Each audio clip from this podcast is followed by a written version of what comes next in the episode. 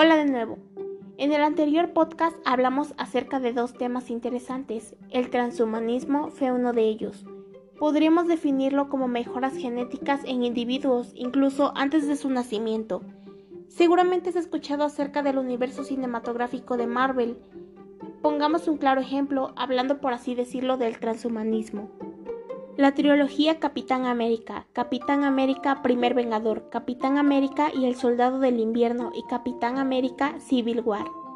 En las tres películas el personaje principal es el mismo, pero si nos ponemos a pensar en todo lo que pasa alrededor de la trilogía, nos podemos dar cuenta que, aunque sean películas de ciencia ficción basadas en los cómics, podría tener algún tipo de relación respecto a esto.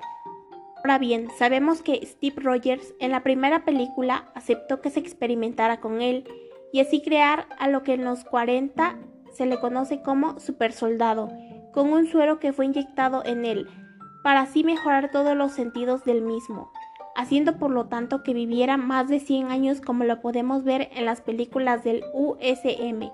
Pero concentrémonos en la película en específico. La segunda entrega de la trilogía, Capitán América y el Soldado del Invierno. En esta película podemos ver que en el suero del supersoldado fue creado por un científico, quien en la película anterior de esta, Capitán América el primer Vengador, trató de hacer, pero no pudo. En esta película dicho científico ha muerto, pero de alguna manera su conocimiento logró ser codificado en una base secreta podemos darnos cuenta que el personaje del soldado del invierno, quien en los años 40 fue el mejor amigo de Steve Rogers, quien se supone murió en un combate al caer de un tren a gran altura en las montañas, perdiendo así el brazo derecho debido al impacto en el suelo. Fue mejorando con el suelo del supersoldado, además de haber recibido un brazo de metal y haber borrado su memoria, lo cual le dio increíbles capacidades como un mejoramiento y resistencia física y al igual que Steve Rogers, antes que él, vivir por más de 100 años. Concentrándonos en este personaje, lograron borrar su memoria, pero ¿de qué manera lo lograron? ¿Y cómo lograron controlar su mente así para cometer atrocidades y asesinar a personas inocentes con solo escuchar unas palabras en ruso?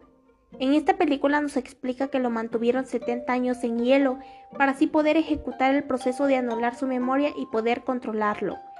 Esto podemos relacionarlo con el transhumanismo, que como ya lo mencionamos se refiere al perfeccionamismo, básicamente.